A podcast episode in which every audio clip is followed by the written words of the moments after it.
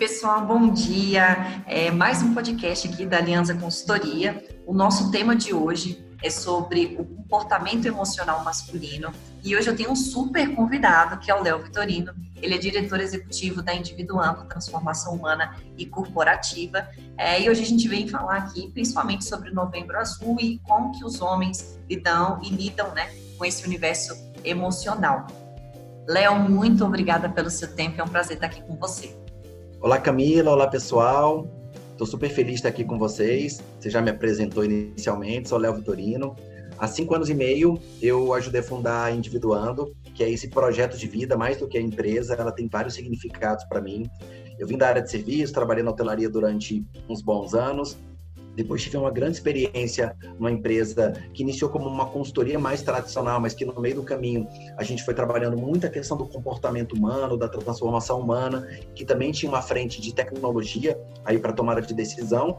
E eu mergulhei nesse universo, me tornei sócio, me tornei executivo desse grupo e vivenciei na pele a questão de você ser um executivo que trabalha demais, que não cuida de si mesmo, que não cuida da sua saúde, que não cuida das suas questões emocionais. E, como grande parte das pessoas, tive um momento que eu tive que virar a chave de todo esse processo e a individual dela é o resultado de tudo isso. Então, eu tenho uma base de negócios, já fiz gestão de marketing, de entendimento de empresas, de processos, de é, ferramentas, né, de modelos de negócio e que dentro da Individuando eu juntei com uma série de outros conhecimentos, formações, saberes. Então eu sou um cara apaixonado por estudar filosofia, eu sou constelador familiar sistêmico, né, e também na parte organizacional. Estudei e faço aplicação de Reiki, de barra de Access, sou formado na psicologia junguiana do, do Carl Jung, enfim, falando mais para trazer para vocês que tem uma série de elementos e, e, saberes na área de desenvolvimento e transformação humana que eu integro dentro da individual e dentro do meu trabalho para entregar uma visão em que o masculino e o feminino, que é o tema aí principal do nosso podcast, ele possa ser harmonizado e integrado dentro das organizações. Perfeito, gente. Como vocês podem perceber, o melhor convidado possível é, para esse tema de hoje. Então vamos lá, Léo. Para a gente começar, né, falando assim do comportamento emocional masculino, é, você acha que há influência na criação que as crianças recebem no paradigma do homem que não pode demonstrar o que sente? O que você acha sobre esse tom? Bem, como eu tenho, me tenho como exemplo, acho que fica até mais fácil, né? Apesar de ter um pai que foi um cara excepcional na nossa infância, para mim, para minha irmã, um cara que conseguiu ter uma visão muito equilibrada, sabe, dos dois, sem diferenciação por um ser homem e outro ser mulher. Eu também cresci no famoso engole o choro, que o que está por trás do engolir o choro? Tá por trás de você engolir as emoções, segurar as emoções, não deixar que essa emoção flua de forma natural. Então, quando você não tem na primeira infância essa liberdade e esse processo, você entra na adolescência também meio travada, aí a gente depois provavelmente vai falar sobre as questões sociais, as pressões sociais, além das familiares, que também fazem parte aí da visão da sociedade, e você vai se tornando um adulto meio preso dentro disso, né? Então, quando a emoção vem, a gente vai ficando muito habilidoso em segurar. Posso falar por mim, que depois de grandes processos terapêuticos e de vivências e de busca de maior consciência, consegui destravar e continuo destravando, porque eu sei que esse é um processo que ele é bastante longo. Mas eu acredito demais que a educação e que a influência na primeira infância, principalmente, ela tem um grande efeito, né? A partir do momento que se observa você como criança, que os adultos repelem quando você se emociona, qualquer tipo de emoção que seja, aí eles valorizam a alegria, eles valorizam a, a espontaneidade, mas eles não valorizam a raiva, eles não valorizam o choro de tristeza. E aí, no final das contas, eu imagino, né, assim, que a gente ali, como muito criancinha, a gente vai ficando meio perdido e recebendo a validação daqueles adultos. Ó, isso aqui, ok, eu vou fazer. Aquilo isso ali não é okay. ok. E aí a gente vai criando habilidades para conseguir viver no contexto, como seres é, sociáveis e, e seres adaptáveis que nós somos. E, mas assim, Léo, uh, é super importante isso que você falou, eu super concordo. E eu acho que não só também os homens, né? Eu acho que as, de uma forma geral, emoções negativas elas são reprimidas e travadas, né? Mas principalmente é para o sexo masculino. é, você acha que de alguma forma, como que isso acaba refletindo na vida adolescente e adulta, assim, do, como que foi para você ter, ter, ter, essa dificuldade de expressar as emoções e como que isso te atrapalhou ou, ou impactou de, de certa forma na sua vida mesmo? Por conta de reprimir e não deixar essa emoção para fora, né? Claro.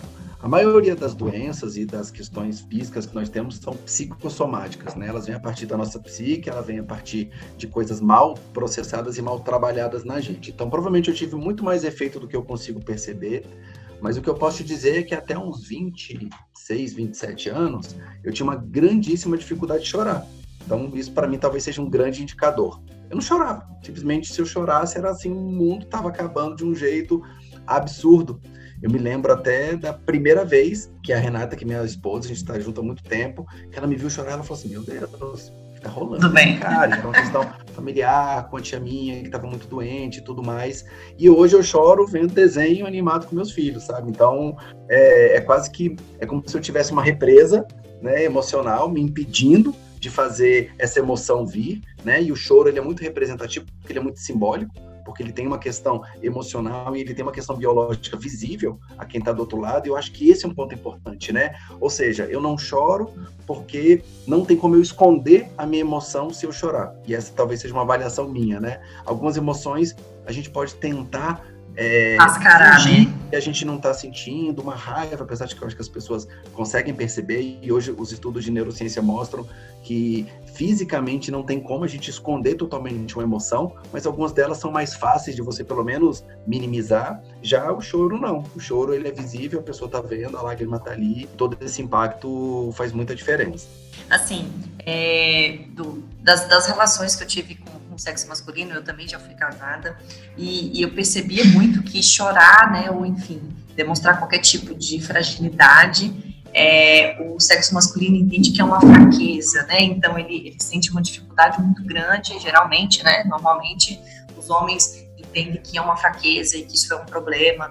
E enfim, eu tenho vários amigos que têm essa dificuldade de expressar as emoções e que acabaram tendo problemas como ansiedade, é, depressão, ou até dificuldade mesmo de se relacionar porque não consegue expressar é, as emoções e acabam não se comunicando com a sua parceira ou com a sua namorada e as relações acabam não evoluindo, né? Então, sim, você tem mais algum ponto para comentar sobre, sobre essa questão da, da fraqueza, como que é isso para o homem? Sim, é, as emoções foram durante muito tempo relacionadas ao feminino, né, ao universo do feminino. Ah, a mulher tudo bem se ela Mais chora, frágil. a mulher é isso, e aí você criou uma série de estereótipos que a gente está tentando desconstruir agora. a mulher é histérica, a mulher é isso, a mulher é aquilo. Ou seja, tudo aquilo que é mulher não pode ser homem. Né? Essa é a leitura que eu faço. Então, é, tudo que demonstre sensibilidade, intuição, sutileza, que até são grande parte do universo feminino, elas foram bloqueadas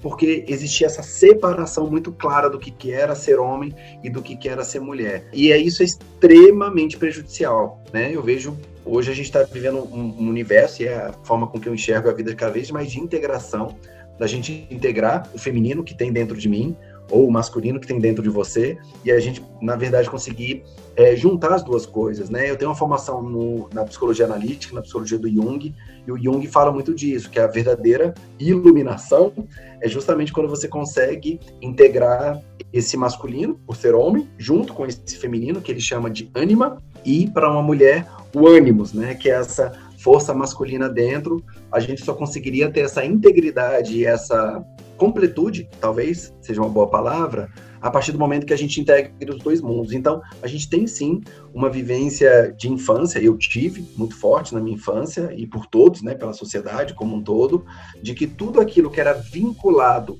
a feminino e tudo aquilo que era vinculado ao ser mulher, mesmo com questões simbólicas do tipo meninas vestem rosa, meninos vestem azul, porque é totalmente uma construção cultural né? Sim. Que eu acho bizarra, é essa minha palavra é. para falar sobre isso, mas que ok, ela existia e eu também me adequei àquele momento, né? Como criança adolescente é muito difícil você conseguir desconstruir todo esse processo. A única parte boa, não sei se é a única, né? Mas uma parte boa é, é que eu vejo uma distância assim gigantesca, por exemplo, geracional. Então eu tenho um pai que foi um cara tem um feminino extremamente forte, um cara super sensível, super cuidadoso, mas que ainda assim carregou dentro de si aquilo que ele recebeu também da infância, da sociedade, então não tem culpa nenhuma dele, mas foi ele né, repetiu aquilo que veio do outro lado. E eu vejo uma distância gigantesca de como eu enxergo isso para os meus filhos do que meu pai enxergava para mim.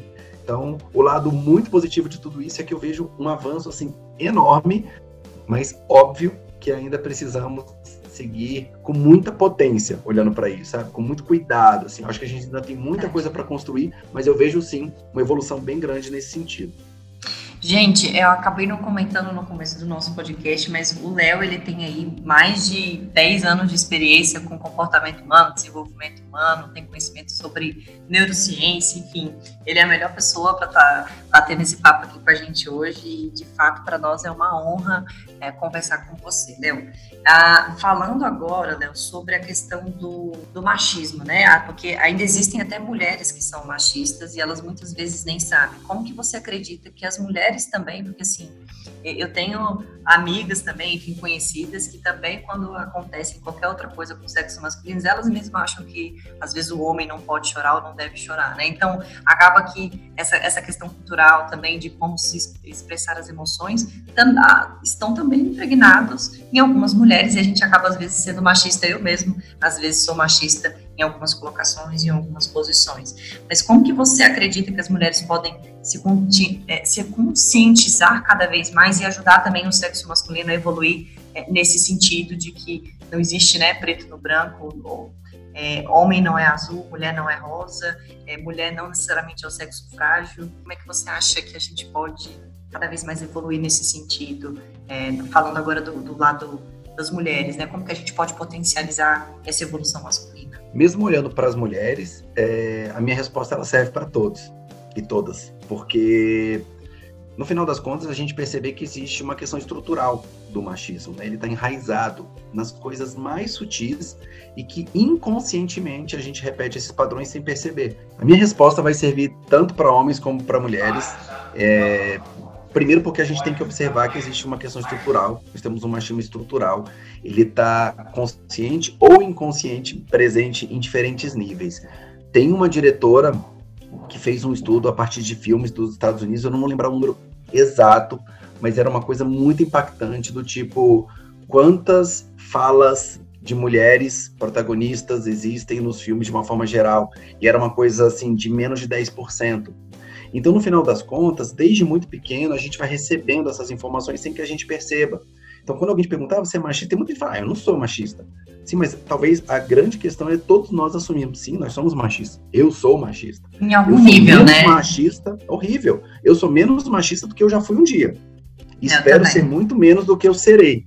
Mas eu continuo trazendo isso. Então, às vezes, nos pequenos comportamentos, em condutas sociais que a gente já aceitou, já internalizou de uma forma tão é, é, grande que quando ela é desconstruída, ela é diferente. Vou dar um exemplo muito básico ainda, que muita gente já conseguiu desconstruir, mesmo aqui em casa a gente já tem desconstruído, eu e a Renata, minha esposa, mas é aquela coisa do cara que minha esposa ganha mais do que eu ganho. Ok, feliz, feliz você.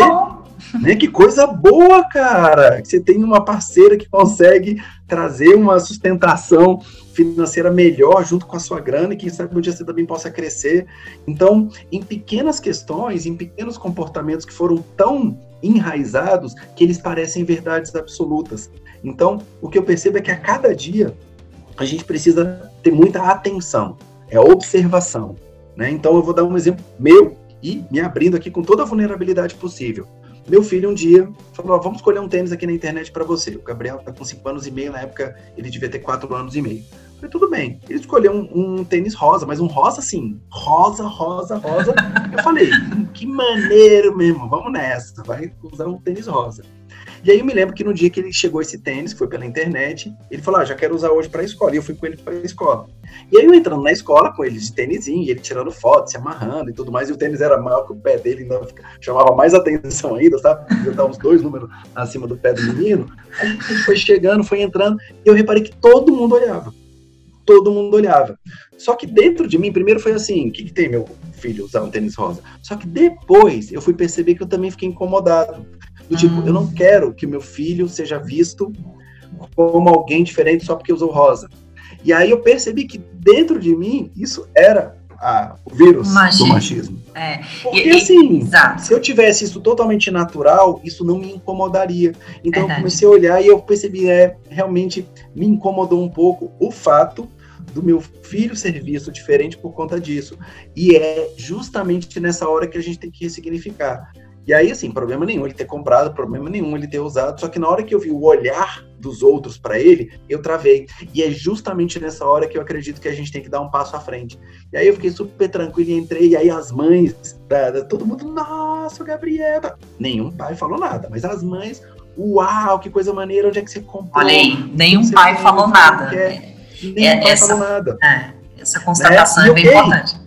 Bem importante, assim, ela é simbólica, pelo menos, né? Ela é foram poucas pessoas que tiveram acesso, mas é, as mulheres se abrindo, achando muito legal, e algumas também meio tipo, nossa, eu jamais faria isso com meu filho, no olhar, e é só uma leitura minha também, né? não cheguei a perguntar para ninguém, mas é um machismo que, que, que me veio no momento, mas que é muito representativo. Então, assim, essa coisa de eu falar, ah, não, a gente aqui em casa é super de boa, a gente é super tranquila, aí na hora que acontece uma coisa muito diferente do que a gente estava acostumado, o cabelo fica em pé. Aí a gente fala, opa, peraí, deixa eu rebobinar a fita interna aqui, isso aqui só para o mais antigo, né, que a gente rebobinava a fita antes de ter essas coisas tudo eletrônicas, mas a gente conseguir, é, conseguir olhar para isso e não se sentir culpado, porque caramba, eu passei a minha uhum. infância, minha adolescência, ou seja, a, a minha base toda ainda é essa. Então, quando eu vejo algo muito diferente, é, eu ainda vou ter esses momentos, porque a gente só cria consciência por contraste.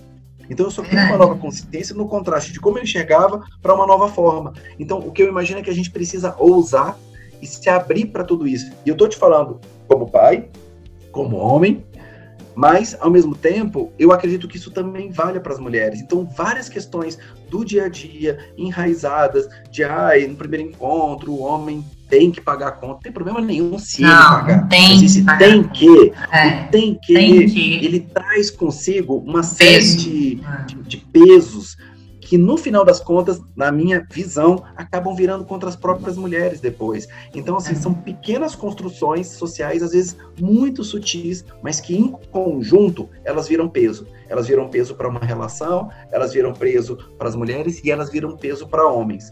Acho que a gente ainda vai poder explorar mais a partir de outras perguntas, mas tem vindo um movimento muito forte de homens em busca de sarar, curar e cuidar os seus masculinos. E no final das contas, é para que ele possa curar o masculino, mas a cura vem a partir do feminino. A força do feminino, não estou nem falando de homens e mulheres, é no feminino que você tem esse movimento de cura, e acredito que no final das contas, o feminino é a cura que a gente tem para nossa sociedade, para nossa humanidade, que está doente, mas que a partir de mulheres é, em cargo de liderança, no poder mesmo público, é, na minha visão hoje, a grande solução que a gente teria para uma maior harmonização de tudo isso que a gente está vivenciando. Então, perfeito, tudo muito bem colocado. É, e você até me lembrou agora, ano passado eu estava olhando uma pesquisa, acho que apenas 15 ou 20% do sexo masculino faz terapia ou busca a, a, a, é, meios de autoconhecimento e de se autoconhecer, de olhar para dentro de lidar com as emoções e de entender a psique né? E eu acho que isso é só mais um reflexo é, da infância, da primeira infância e de como que os homens foram de fato treinados para isso. Agora falando um pouquinho aqui do lado das mulheres, é, eu nem gosto muito dessa dualidade, né, homem e mulher, porque hoje a gente tem tanta questão de gêneros, tem, é, homossexuais, trans, enfim, eu acho que tem espaço e todo mundo tem direitos iguais e, e, e, e, deve se desenvolver de forma igual. Se eu falar alguma besteira aqui, você me corrige, né?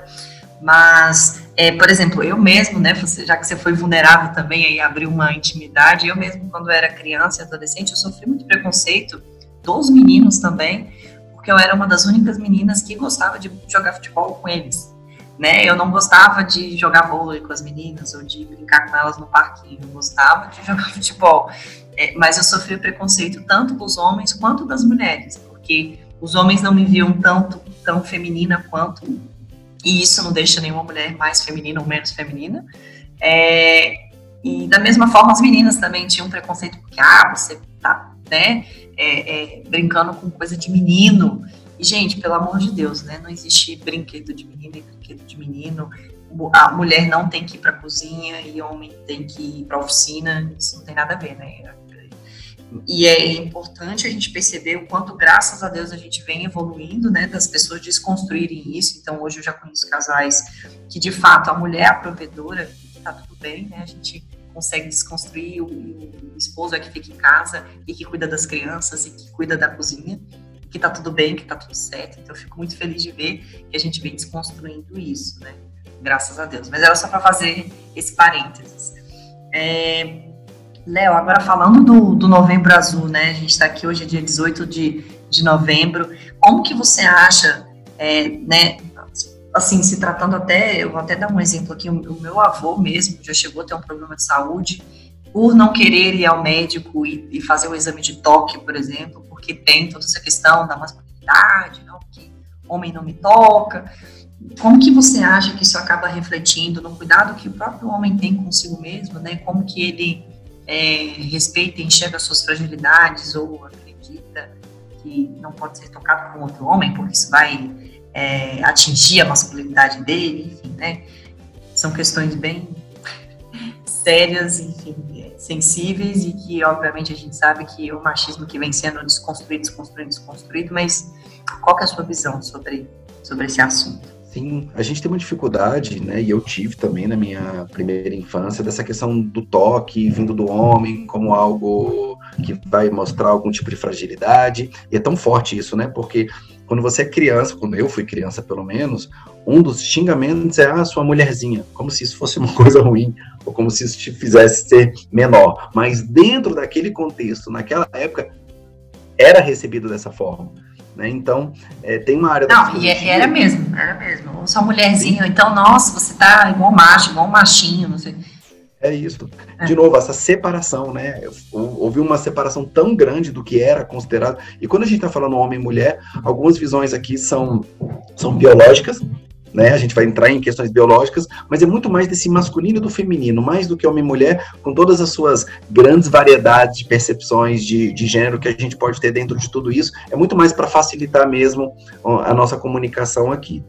É, tem uma área da psicologia que diz que as mulheres sempre tiveram mais facilidade da minha geração, dessa coisa do toque, a mulher podia andar de mão dada, que isso era de boa, a mulher brincava com o cabelo da outra, a mulher se tocava e os homens não. Então, tem uma área da psicologia que diz tem alguns estudos, que o fato dos homens serem mais briguentos, de quererem, sabe, é, é uma necessidade de toque. Então, como eu não posso ter um toque sutil e sensível, eu te dou um murro, ou te dou um chute, e você me dá um chute, me dá um murro, como uma necessidade humana de toque. Então, vê o quanto que isso é grave. Então, desde o início. Eu acho que quando a gente chega no Novembro Azul, tem um milhão de tons de cinzas no meio, de percepção de que você mesmo tocou. Ah, terapia é coisa de doido, é doido de maluco. E eu, a minha resposta é: eu faço há muito tempo, eu busco há muito tempo, e eu não conheço ninguém, talvez essa pessoa exista, que eu acho que não, não, não, não teria benefício se ela fosse fazer. É, essa questão de ir no médico, de se cuidar, de ir na saúde, eu vejo também isso sendo desconstruído, mas é como se, de novo, se eu for para o médico, eu estou mostrando a minha vulnerabilidade. Então, eu acho que a questão da vulnerabilidade, ela é talvez o centro de tudo isso. E aí você imagina, se o cara não vai na terapia, se o cara não quer ir no médico porque vai que ele acha alguma coisa em mim, se eu estou doente, eu não procuro exato. ajuda. Imagina se eu vou querer é, fazer um toque numa região que é totalmente é, tabu no processo né, de, da, desse masculino é, doente, que eu vou dizer, né, que eu vou chamar. Ou seja, o Novembro Azul, para a gente chegar nele, a gente ainda tem que caminhar uma série de outras coisas. É óbvio, tem muita gente que já naturalmente fala sobre isso, a gente pode conversar sobre isso. Hoje eu me sinto à vontade de conversar sobre isso com, com alguns dos meus amigos. A gente tem possibilidade de falar algumas das tribos e, e, áreas que eu tenho, em outras, esse assunto, se vier, ele vai virar chacota, ele vai virar brincadeira e a coisa não vai se efetivar. Então, é um processo que muita gente faz e não conta para ninguém, e tem gente que não faz porque o tabu tá ainda maior, né? Ele nem se permite considerar essa possibilidade. Então, é porque a gente volta na primeira resposta, assim, a gente não tem possibilidade de se abrir para as emoções. Então, imagina, porque a emoção ela é biológica, ela te toma, ela é inconsciente, você não tem como não se emocionar. A emoção veio é. e acabou. A emoção Depois veio você pode criar ferramentas para os seus sentimentos serem um pouco mais é, é, travados, né? Então, por exemplo, eu posso ter um sentimento de inveja com alguém e essa pessoa passar a vida inteira com ela e essa pessoa não saber. Agora, se eu ficar com raiva dela, com muita raiva, ela vai perceber, vai estar ali na hora.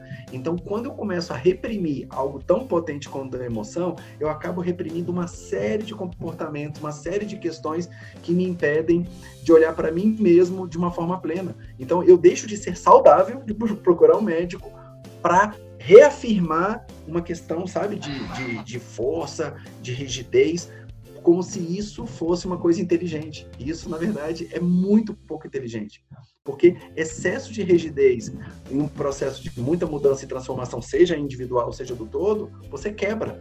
Né? Então, a gente precisa sim, e aí tem a Brené Brown, né, que é uma autora super é, é, potente, está super na moda, falando sobre vulnerabilidade, ela traz muito o universo dela como mulher no meio desse caminho, mas no final das contas esse é um contexto que serve para todos nós, né? A gente poder se abrir a partir das nossas fraquezas, se for fraqueza, a partir das nossas histórias mais íntimas e a gente perceber que não necessariamente a gente vai ter que tomar um coice do outro lado, né? E o que eu vejo é que quando a gente se abre numa vulnerabilidade sadia, você no final das contas encontra compaixão do outro lado. Eu não vejo ninguém te atacando pedra. É óbvio que a gente tem um Verdade. movimento meio conservador de uma forma geral na política, de querer os bons costumes como se isso fosse bons, né? Vou botar bem entre aspas aqui, os tais dos bons costumes, e no final das contas a vida ela só acontece para frente.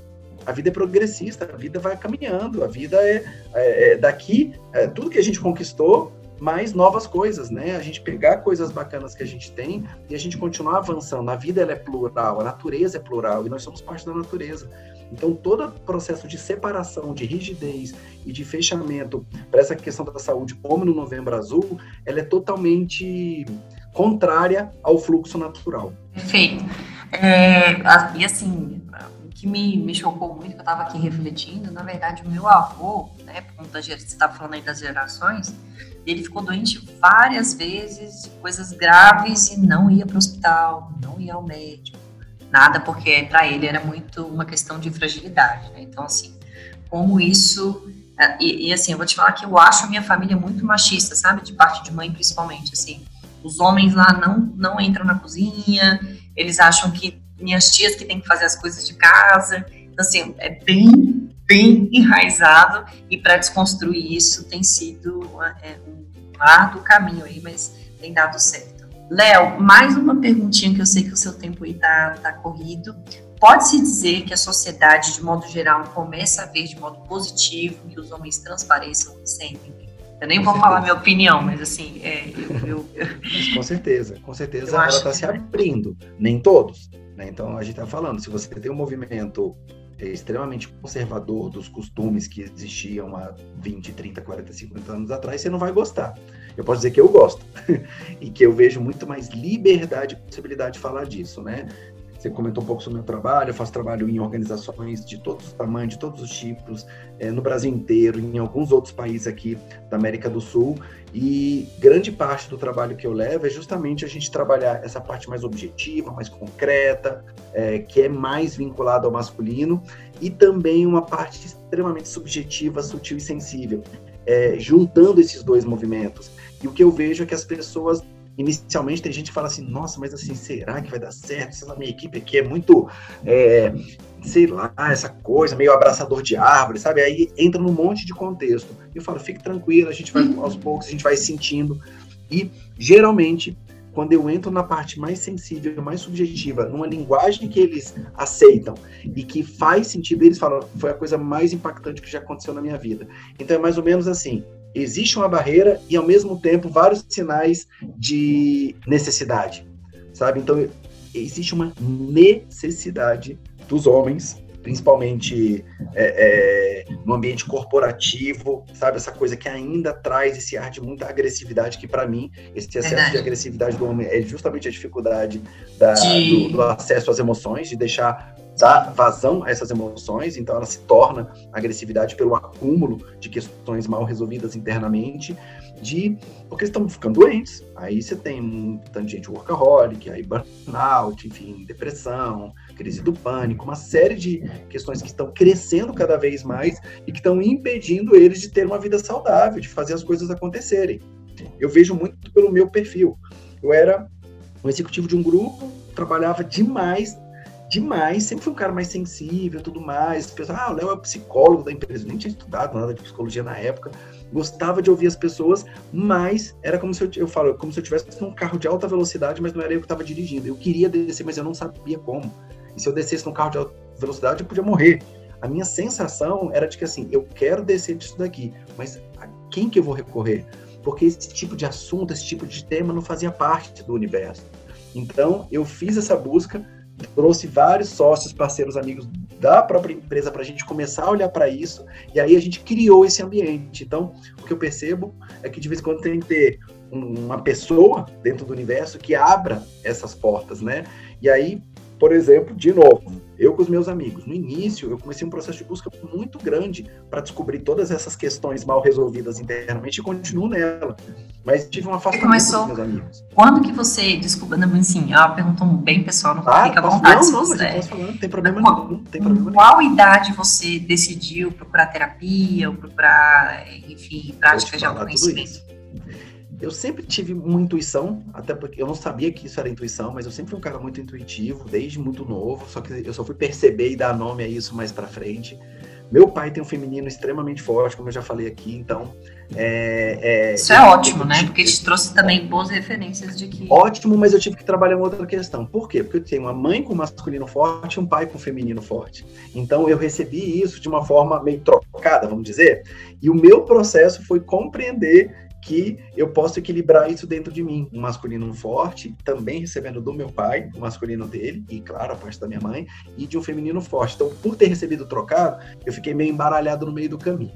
Mas basicamente, eu já tinha essa propensão, eu tinha essa sensibilidade, mas eu trabalhava demais, e aí era o tempo todo, aí desculpa, não tenho tempo, não tenho tempo. Indicava terapia para todo mundo, mas eu mesmo não fazia. Tinha aquela desculpa verdadeira, né? Porque era verdade que eu não tinha muito tempo, mas eu não priorizava para fazer um processo, até que eu tive um acidente num casamento de um amigo em Belo Horizonte.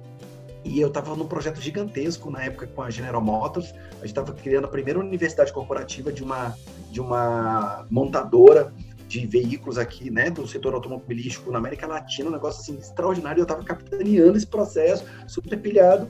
E aí eu quebrei a clavícula, tive que botar pino e tal, e fiquei dois meses parado.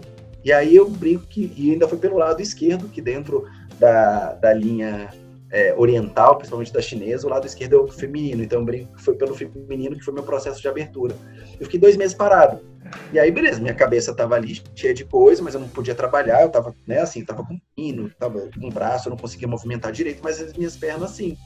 Então eu falei, ah, sempre falo para as pessoas fazerem terapia, agora eu tenho, eu vou ali na terapia. Aí eu fui fazer terapia, gostei, e aí na segunda sessão já a terapeuta falou assim, nossa. Existem o quê? Uns 5? Uns 5, 10? Foi, foi, eu tinha 28 anos, eu tinha 28, 28 anos. anos. 28 anos.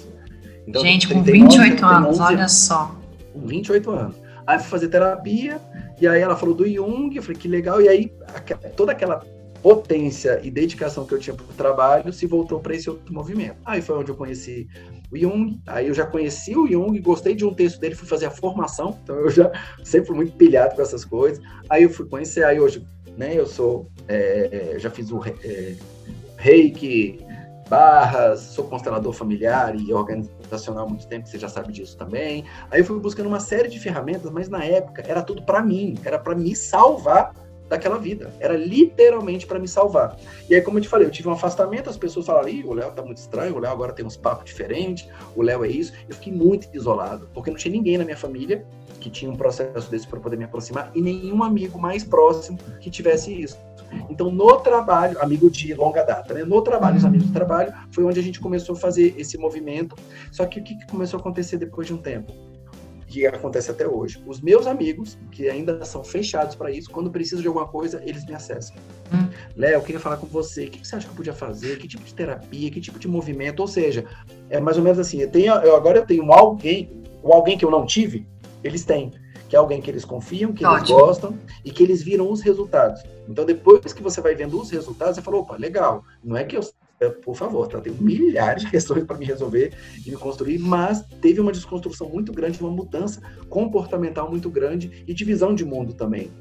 Então, eu, é óbvio que eu tenho muitos amigos ainda. Tem amigos que eu consigo ter mais liberdade, outros menos, menos liberdade para falar sobre tudo isso. Mas hoje isso já é possível. E o simples fato de você ter um espaço de escuta sem julgamento, isso para mim cura almas e cura vidas. E hoje eu já consigo ter isso. Eu tenho mais facilidade e sempre tive de falar com mulheres sobre esses assuntos. Sempre tive.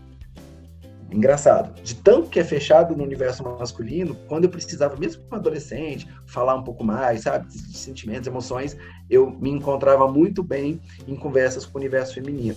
E o que hoje eu faço no meu trabalho, assim como a gente mesmo, né, tem aí essa possibilidade de parceria de trabalharmos juntos, eu sempre busco, não sempre eu consigo, ter uma mulher junto comigo.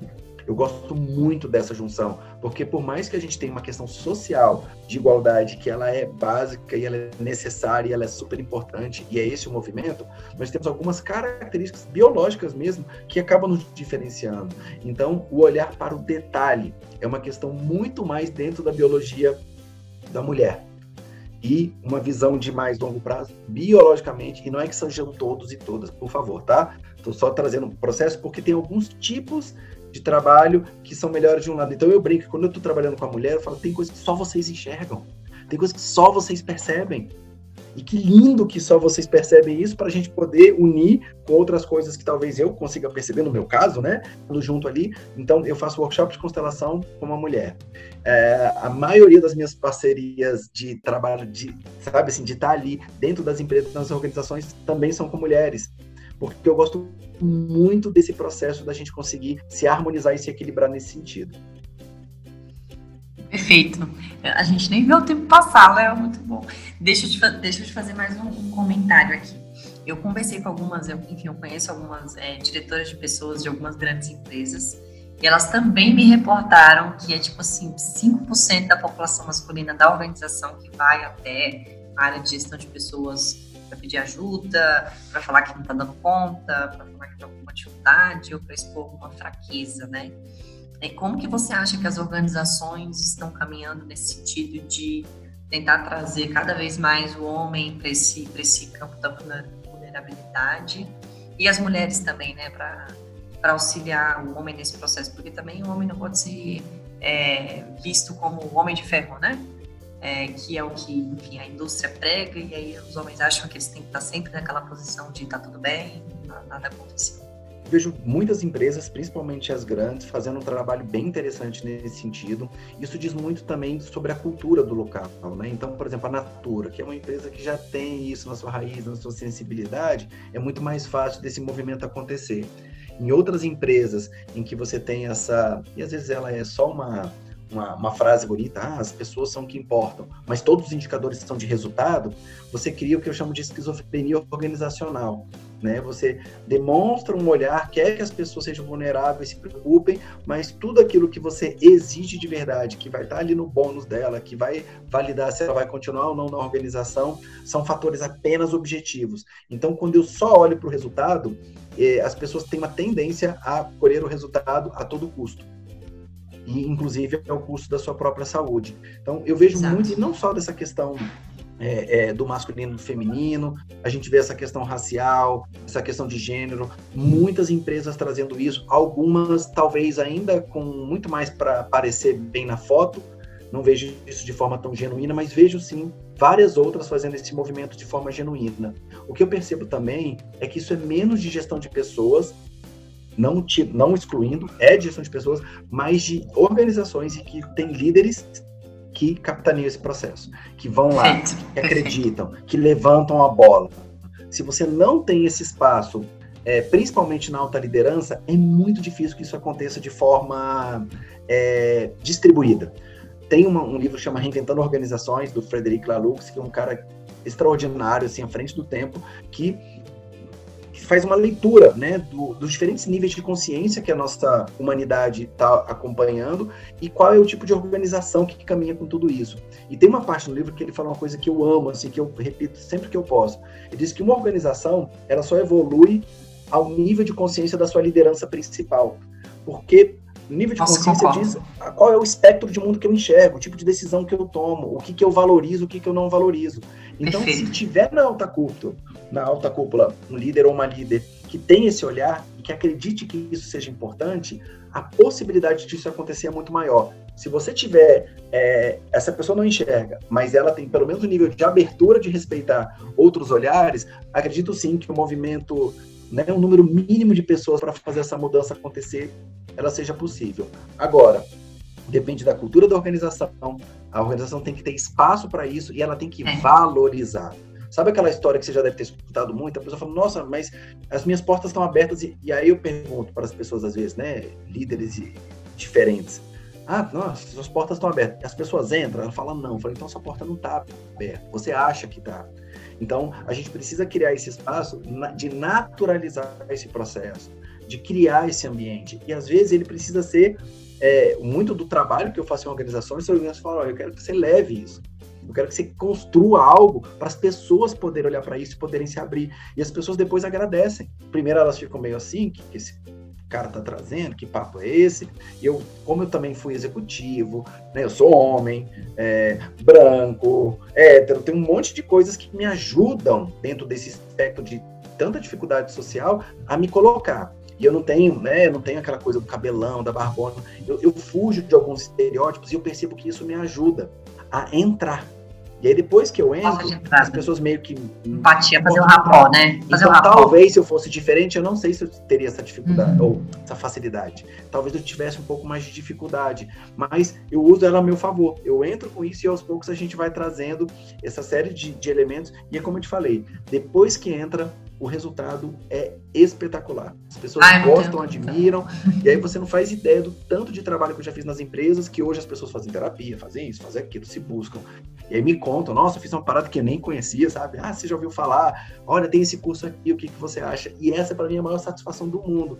Então, eu acredito que a gente tem que, assim, as pessoas que têm essa, essa visão essa liberdade, essa propensão, a gente tem que ser literalmente protagonista desse processo, sabe? Então, se você é estagiário, trainee na organização, leve esse assunto. Se você é gerente, se você é executivo, executiva, não me interessa.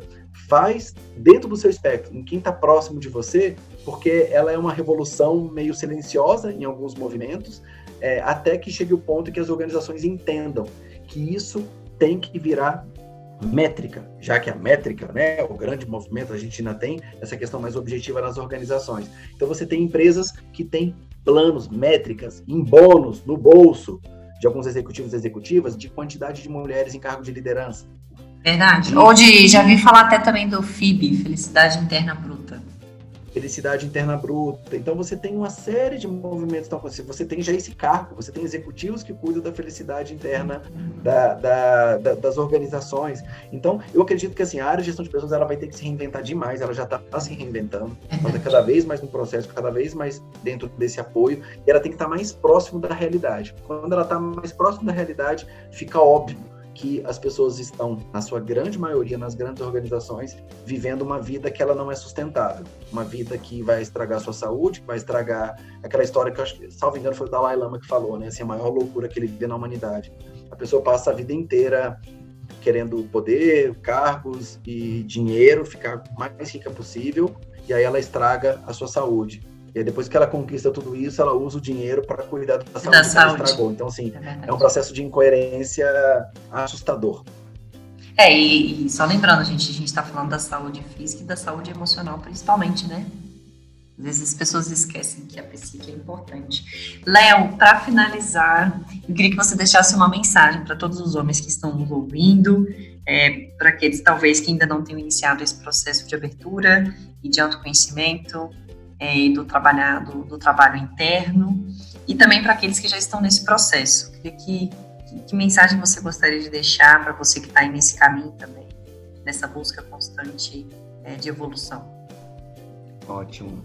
Vou começar para quem ainda não está nesse processo, mas que se sensibilizou com essa nossa fala, com esse nosso compartilhamento, ou que sente que internamente há alguma necessidade de olhar para si mesmo, sabe, de uma forma mais mais profunda, mais genuína, é buscar dentro da sua, do seu meio social, sabe, dentro do, dos ambientes que você frequenta, aonde que tem aquela primeira porta, aquela pessoa que você tem um nível de confiança mínimo para você iniciar essa conversa, para você poder falar sobre isso.